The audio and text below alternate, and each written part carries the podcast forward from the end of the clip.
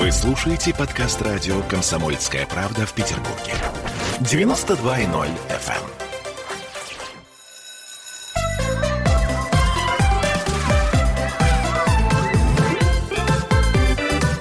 Родительский вопрос. 11 часов 3 минуты в Петербурге. Это родительский вопрос. Будем говорить о детях и о всем, что с ними связано. В студии Алена Гринчевская. Я приветствую психолога Аглаю Датышидзе. доброе утро. Да, я врач-психиатр, психотерапевт, не психолог. Здравствуйте. Доброе утро. Еще раз напоминаю, что вы, уважаемые слушатели, можете нам звонить и писать. Телефон прямого эфира 655 50 05. Также у нас есть Viber и WhatsApp. Плюс 7 931 398 92 92. Ну и также вы можете нам писать по трансляции ВКонтакте. Ну что, сегодня будем говорить о таком неоднозначном методе воспитания, как запугивание. Ну, наверняка многие из нас помнят по своему собственному детству, когда близкие или даже совсем не близкие люди, в качестве угроз а, используют вот такие фразы. Вот не будешь слушаться, тебя заберет дяденька из милиции. Не будешь нормально есть, тебя унесет злой волшебник, ну и так далее. Нередко за, в погоне за послушанием, а мы, взрослые, пугаем наших детей. Но так ли это безобидно? Что происходит дальше и чем это вообще чревато в будущем? Итак, Аглая, давайте начнем с того, вообще часто ли родители в воспитательных, подчеркиваю, целях а, запугивают своих детей? Знаете, я хочу начать сразу с анекдота, чтобы снизить градус. Анекдот такой. Как тебе удалось, Мойша, воспитать таких замечательных детей? Ну как? А, шантаж, интриги, запугивание, угрозы. Вот. И с одной стороны, конечно же, да, анекдот такой анекдот, но в нем есть часть правды. Дело все в том, что когда а, дети воспитываются, они проходят некоторые стадии воспитания, стадии а, созревания, когда они сначала рождаются очень маленькие, они еще совершенно не видят а, ни границ, не отличают себя от внешнего мира, ничего этого. И когда это происходит с ними, то дальше родители потихонечку показывают им границы.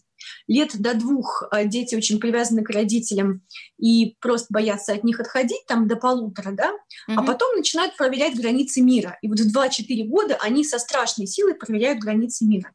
Возможно, у вас была такая история. Вы стоите а, с маленьким ребенком на пешеходном переходе. И а, ему года два или три, он говорит, хочу идти, а вы видите огромный поток машины, свет красный, вы говорите ему, стой. А он вырывается и кричит, нет, я пойду, я сам, я сам пойду и так далее. Почему? Потому что он еще не понимает, что машина может его сбить, у него нет такого опыта, и слава богу. Угу. Он не очень знает, как мир устроен и так далее. Ну, то есть здесь вот. родители думают о безопасности ребенка, и поэтому прибегают к, таким, к такой страшилке, условно. Ну так вот, смотрите. И в этом месте, договорю, ребенку нужно понять вообще, где границы. А как человек понимает, где границы. И вот, к сожалению, он понимает через не очень приятные вещи. Где-то он бежал, ударился, теперь ему больно, и тут граница. Где-то он наелся чего-то не того, теперь его тошнит, у него отвращение, и тут граница. А где-то он пошел куда-то, где он не справляется, ему страшно, и теперь там граница. И вот в этом месте страх — это один из маркеров того, что там дальше граница. И с одной стороны, а, если вы все время запугиваете, да, то получается, что как будто бы вы только на это давите, а с другой стороны, в какой-то момент ребенку приходится встретиться со страхом. Либо в своем личном опыте, либо в рассказах родителей. И я ни в коем случае не рекомендую запугивание как метод воспитания, но я понимаю, что каким-то образом встретиться со страхом ребенку все равно приходится. И бывает так, что родители а, не очень понимают, как еще ему объяснить, что здесь границы, кроме того, чтобы напугать. То есть многие родители а, делают это также от бессилия, потому что уже не знаю, что делать, уже вот, э, вот нужно выходить, уже вот, не знаю, там все бабушки вокруг собрались, хочется напугать и быстренько уйти. Угу. И я ну, думаю, что... Ну да, хорошо, но ведь давай. Э, неужели родители, они взрослые люди, не предполагают, чем это может аукнуться для детской психики, такой еще незрелой, не сформированной в будущем? Ведь э, ребенок это может воспринять всерьез. Кстати, какой возраст, по-вашему, наиболее сам опасный и восприимчивый к таким, к такого рода а, Ну, есть такой возраст, а, называется возраст страхов. Это 5 лет. И вот в этом возрасте дети учатся бояться. Не просто бояться, а они учатся бояться, учатся соприкасаться с этим чувством. И, соответственно, ребенок, который никого не боялся, говорит, я боюсь ножа, боюсь дяди на улице, боюсь собаку. У моей ребенки сейчас есть собака, но в пять лет она очень боялась собак, да, и это было важно. Ребенок учится бояться. И в этом месте важно, с одной стороны, помочь ему научиться бояться, а с другой стороны, не напугать его очень сильно. И про то, чем аукнется. Мне кажется, здесь вопрос в ситуативности. Если есть ситуация, когда нет другого выхода, родитель не нашел, и это какая-то единичная история, это одна штука. Если есть ситуация, когда есть систематическое регулярное запугивание, например, которое, правда, становится одной из частью, э, одной из частей вот психики, да, вот как-то там укрепляется, тогда, конечно же, это сильно очень аукнется. То есть нужно исходить из а, той или иной ситуации, насколько я понимаю, да? А, вопрос да. такой, а вот нет ли такого, такой проблемы, а, связанной с тем, что э, если вот взрослый запугивает ребенка, то он, а, скажем, теряет доверие у того, кому он с этим а, приходит, то есть у своего собственного ребенка. Ведь маленький человек, он может сделать а, свои какие-то выводы и, в общем, а, терять доверие к своему самому дорогому, близкому человеку. Ну, вы знаете, что от одного запугивания точно доверие не теряется, и вообще доверие — это же такая штука, она приобретается, привязанность, доверие, как ты каждый день делаешь, говоришь и так далее. И, как ни странно, родителю потерять доверие ребенка очень сложно. Если родитель неустойчивый, если он долго неустойчивый ребенок, конечно же, как а, может стать маленьким взрослым и понять, что им доверять нельзя. Но дело не в том, что его один раз запугали. Дело в том, что этот взрослый систематически не оправдывал доверие ребенка. Вот в чем дело. Угу. От одной ситуации такого не будет. Будет больно, можно потом извиниться, объяснить, извиниться в том ключе, в котором поймет ребенок этого возраста. Но если мы говорим про потерю доверия, то это должна быть какая-то систематическая история, да и то дети так привязаны, что даже я знаю, что дети из детских домов все равно, когда встречают своих родителей, во многом им доверяют, несмотря на сложную совместную историю. Угу. А еще такой момент. Вот детская фантазия, она же совершенно удивительна, безгранична.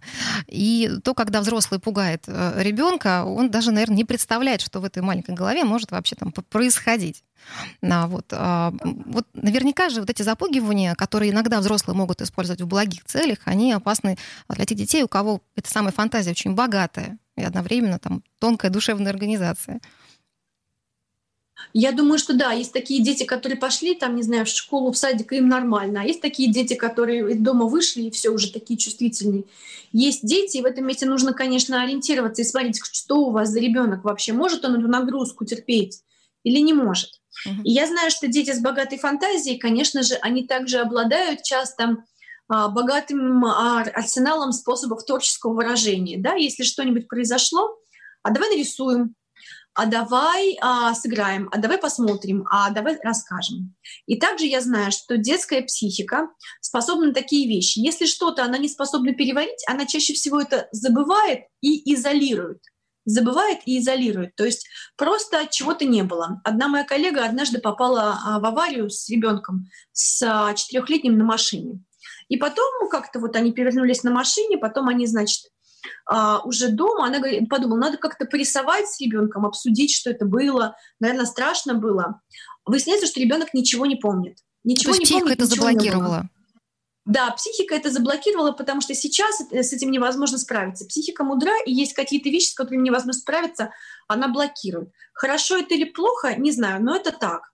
А те вещи, которые разблокированы, те, которые есть, это значит, что с ними психика может иметь дело. Поэтому если ваш ребенок говорит о страхе и боится, и манифестирует это, значит, он может иметь дело с этими чувствами, и это хорошо, потому что уметь бояться вообще хорошо. А если поговорить, а, обратиться к такой теме, как темперамент ребенка, ведь понятно, что восприятие страшилки от него наверняка тоже зависит. Если есть а, меланхоличный ребенок, либо наоборот сангвиник, они по-разному будут на эти страшилки в виде запугивания реагировать. Так ли это? Да-да-да, как в этом фильме. Помните, чем больше слез, тем больше облегчения. В слезах заключается лечение. Там был такой принц меланхоличный, да. А, конечно же, есть чувствительные дети. У меня есть а, клиенты, у которых есть несколько детей, например, да. И один ребенок ему вообще все по барабану, он сангвиник и вообще нигде никак не надкусанный. А второй уже такой родился вот такой. Но с другой стороны, тот, который, например, сангвиник, он просто спокойно учится, а тот, который вот такой вот чувствительный-чувствительный, его как розу берегут, да, потом хопа, неожиданно известный художник, да, вот ниоткуда. Ну, хотя понятно, что откуда, потому что так воспринимает мир, как никто.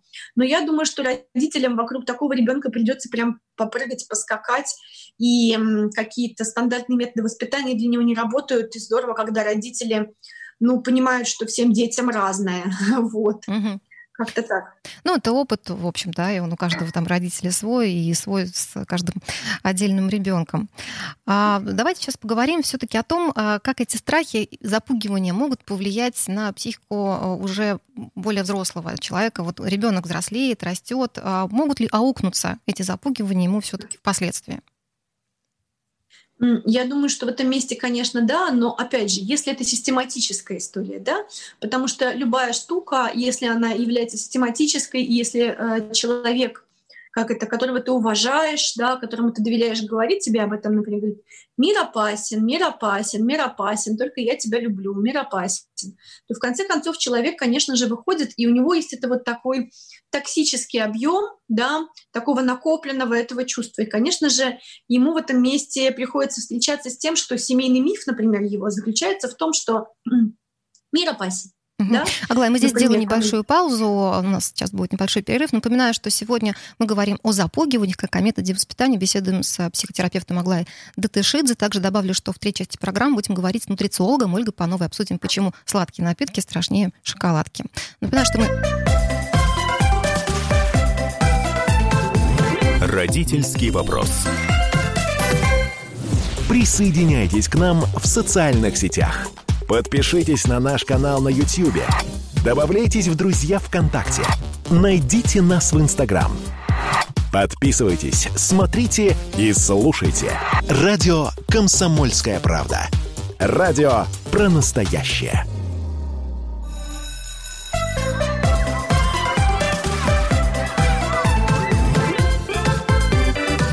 Родительский вопрос.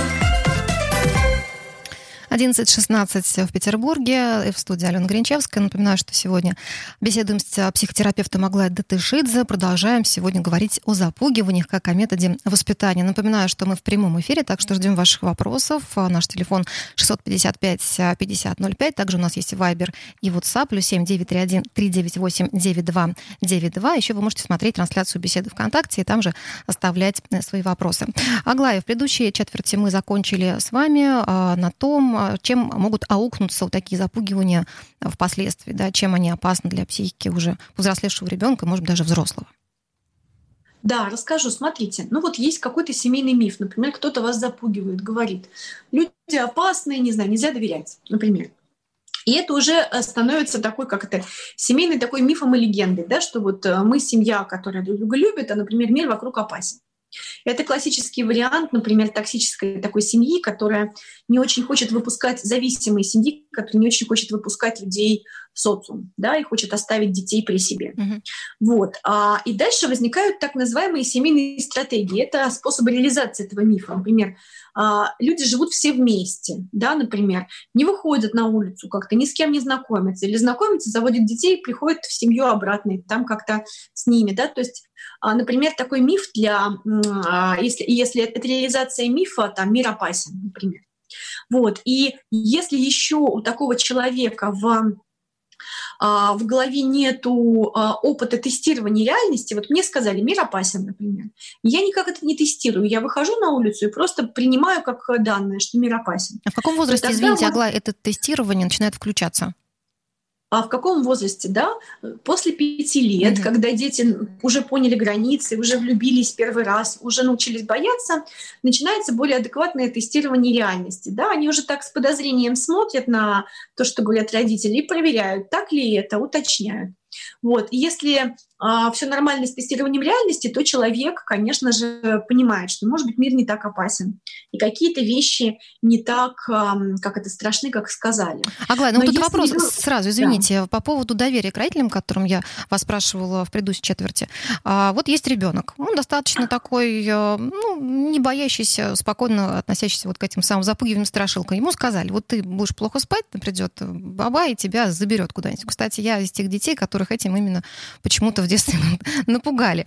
Вот. А, ну, этот ребенок сильный, э, с сильным характером, он захочет этого товарища, который якобы приходит к детям, увидеть.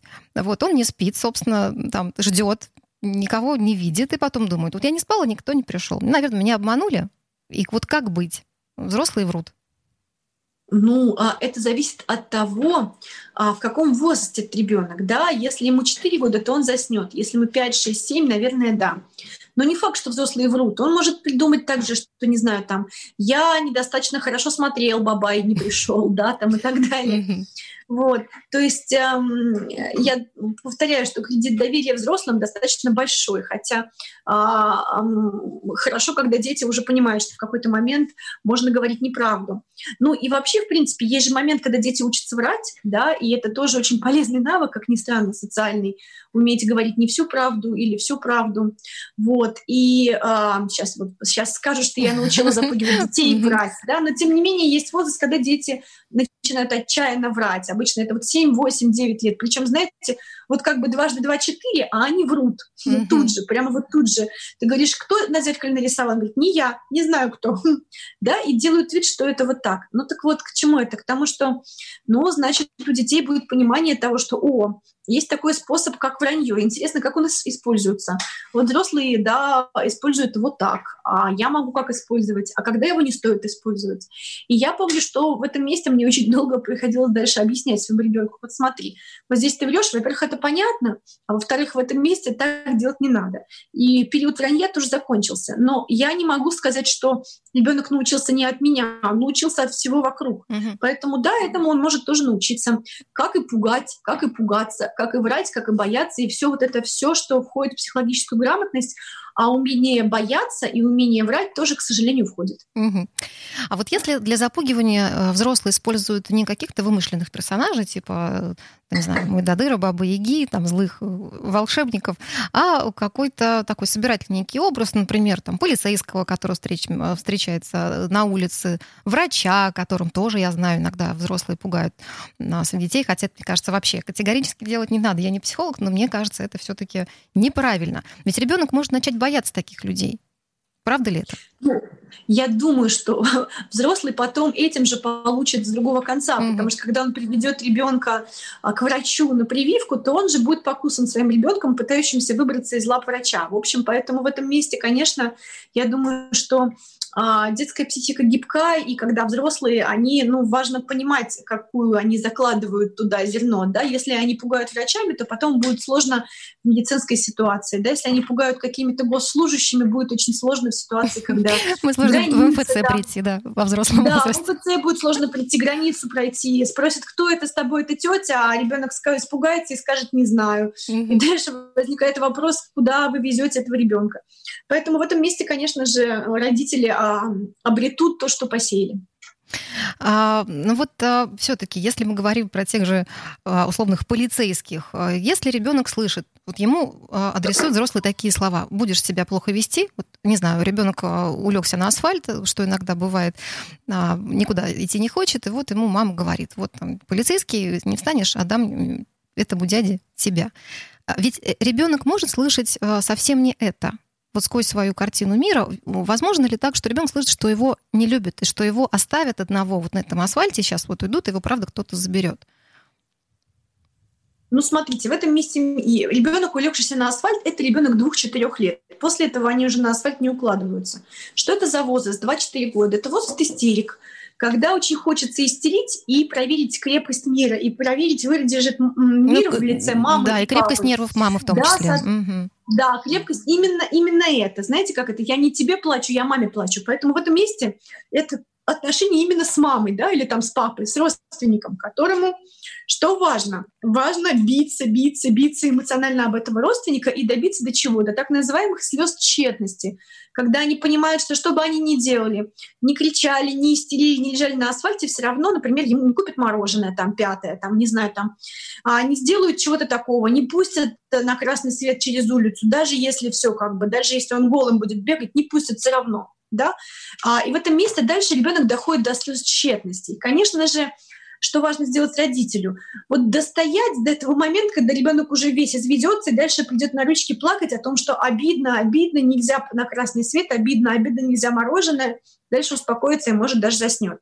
Да, и, конечно же, в этом месте, если э, ситуация сложная, если э, очень чувствительный родитель, если ему сложно выдержать, если он не знает, если с ним также поступали в детстве, он может начать пугать в этом месте. Но что получается с родителем?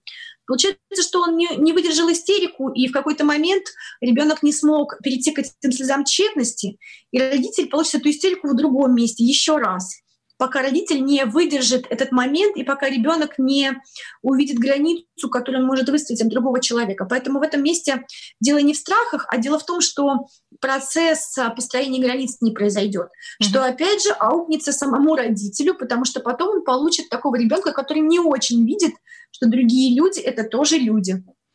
Это понятно, вот. но не будет ли ребенок думать, что его в какой-то критической ситуации могут попросту бросить? Если мама уже вот да. сейчас ему говорит, что вот я тебя отдам, потому что ты себя вот так вот это, плохо ведешь. Да, это может быть, да, потому что выясняется, что хопа, я кричу, и мир оказывается шаткий. Оказывается, если я поднимаю голос выше обычного, то мама неожиданно испаряется, появляется полицейский, которого я не знаю. В этом месте, конечно же, это ну, нарушение привязанности. Но не в смысле, что оно прям вот так произойдет за одной, за одной ситуацией, но точно если это регулярная история, то выясняют, то такие дети обычно превращаются во взрослых и не очень могут проявлять свои сильные чувства при других, потому что им кажется, что мир рассыплется, и их покинут, бросят, оставят и, как это сказать, откажутся от них, mm-hmm. если они будут э, более живыми, чем, э, чем на фотографии в паспорт. Вот. Ну вот у взрослых людей ведь наверняка такое тоже бывает, а, да, вот все эти страхи, они переходят из детства и потом уже реализуются во взрослой, там, обычной реальной жизни, психологам, психотерапевтам приходится этим работать и как-то человека выводить из этой истории. Мне кажется, все-таки лучше-то вот так не рисковать. Ну, это, опять же, мое субъективное ну, мнение. С одной как стороны, так не рисковать, mm-hmm. да. А недавно я смотрела лекцию Людмилы Петрановской, она говорит о том, что, знаете, невозможно не наделать ошибок, если ты родитель, потому что везде есть какие-то а, проблемы, да, везде mm-hmm. можно, везде можно облажаться абсолютно. Поэтому, а, вы знаете что, вот а, расскажу вам напоследок историю. Моя дочка в детстве хотела стать мальчиком. Сейчас уже не хочет. Я ее вчера спрашиваю, помнишь, ты хотела стать мальчиком? Я говорю, не помню. Она говорит, не помню, я такого не хотела. А я помню, есть видео, но она этого не помнит. Mm-hmm. И вот к вопросу о том, что такое было, но она этого не помнит, и то, с чем она потом придет к психотерапевту по поводу того, какая я мама, мы вообще не знаем. Это какая-то ее субъективная картина мира. Возможно, то, что я считаю огромными травмами, для нее вообще пшик. А то, что для меня такой маленький пшик, для нее будет вот поводом для года терапии. Поэтому с чем они придут? Знаете, как говорят, психотерапевт нужен всем, у кого была мама. Вот, у кого были родители. Соответственно, у кого они были, значит, вот всем они нужны. Угу. Поэтому с чем придет, с чем-то придет. В любом случае придет. Хорошо бы, лучше бы покороче и не с этим. Да. да. Спасибо, Аглая. Напоминаю, что сегодня мы говорили о запугиваниях, как о методе воспитания. В гостях у нас была психотерапевт Аглая Датышидзе. Спасибо, Аглая. До встречи. Ну, напомню, что после небольшой паузы поговорим с нутрициологом Ольгой Пановой и обсудим, правда ли, что сладкие напитки страшнее шоколадки. Наш телефон 655 5005, также есть Viber и WhatsApp. Но еще вы можете смотреть трансляцию беседы ВКонтакте. Мы в прямом эфире ждем ваших вопросов. Родительский вопрос.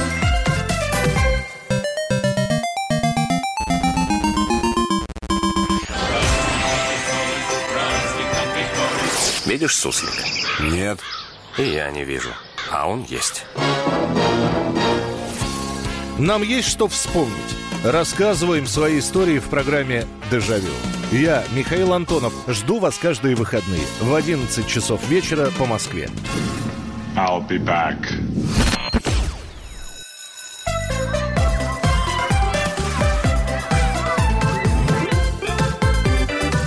Родительский вопрос. 11.33 в Петербурге. Мы продолжаем родительский вопрос. Студия Алена Гринчевская. Сейчас со мной на связи дипломированный нутрициолог Ольга Панова. Ольга, доброе утро. Доброе утро, Алена. Наш телефон, а, напоминаю, мы в прямом эфире 655-5005. Также у нас есть Viber и WhatsApp, плюс 7931 398 9292. Но также вы можете смотреть трансляцию нашей беседы ВКонтакте, задавать а, там же в том числе свои вопросы. На важную тему будем говорить сегодня. Обсудим сладкое. Точнее, правда ли то, что сладкие напитки вреднее шоколадки.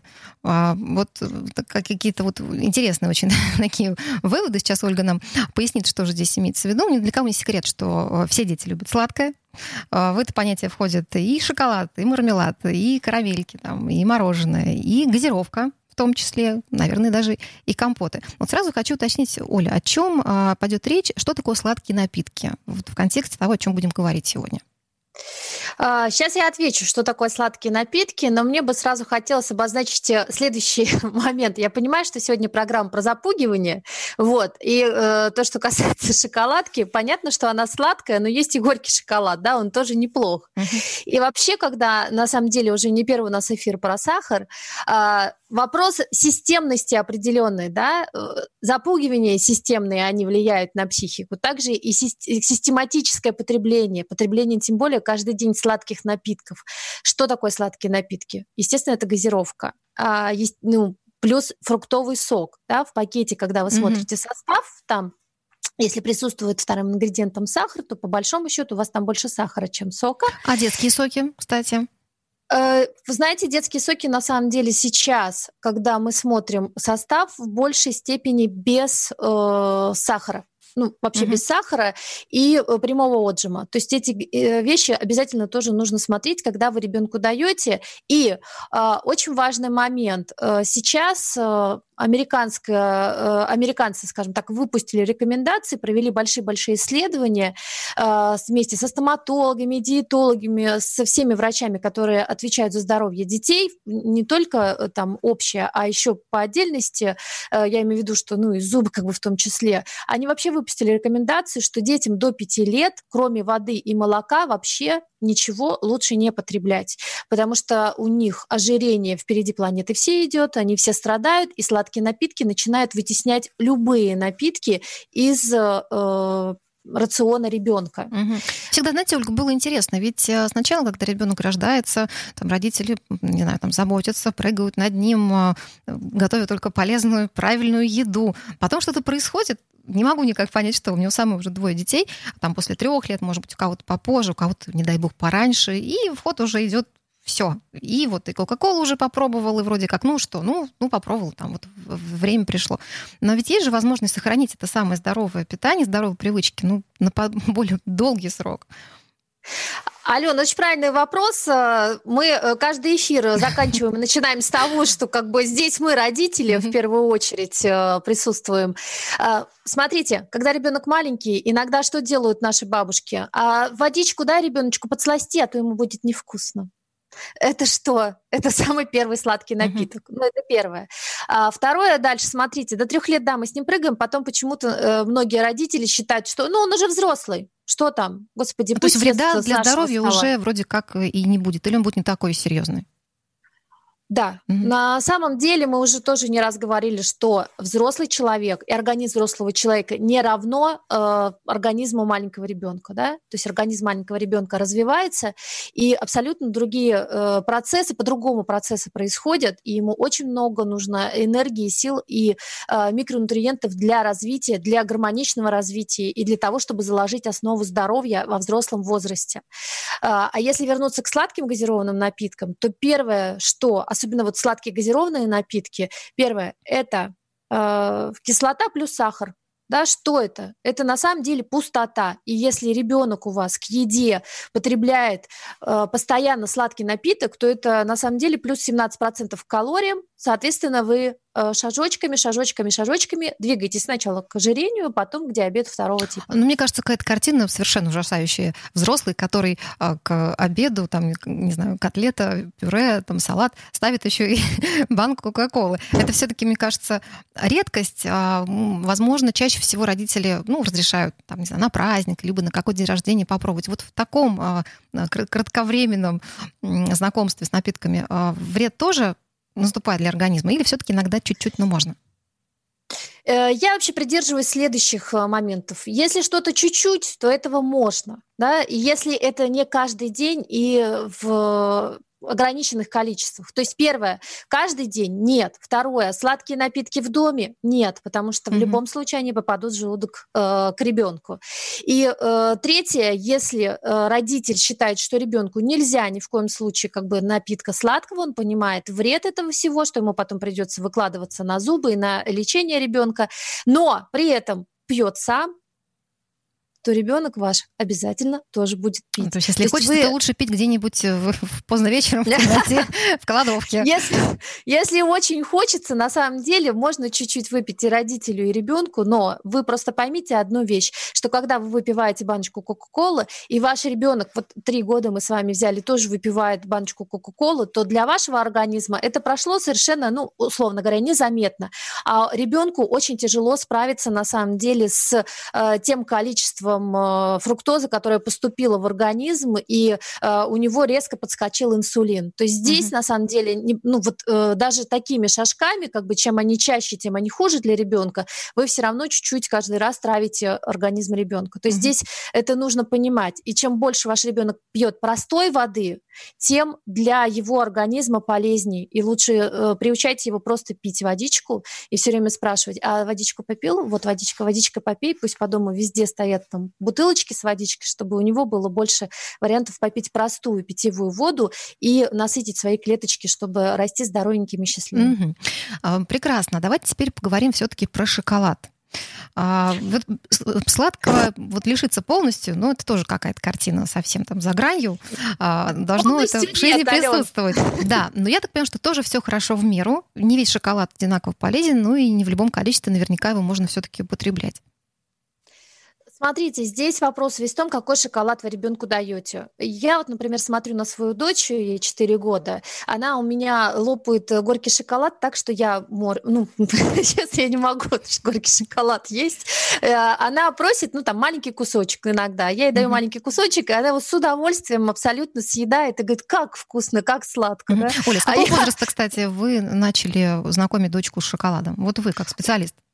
Ей сейчас 4 года. В принципе, вот на свой день рождения в 4 года я ей сделала без сахара шоколад, с гор... э, торт с горьким шоколадом. Угу. И она его попробовала, и она периодически просит э, сделать ей какую-то выпечку, там тоже с шоколадом. Но, а, в принципе, до этого возраста мы не ели шоколад вообще. Uh-huh. У меня некоторые родители в моем блоге в Инстаграме про питание детей э, пишут, э, я ребенка кормлю здоровой пищей, перечисляют, перечисляют, и каждый день даю шоколад. Я говорю, какой шоколад? Сладкий шоколад. О, здорово. То есть мы сразу приучаем к сладкому ребенку, да?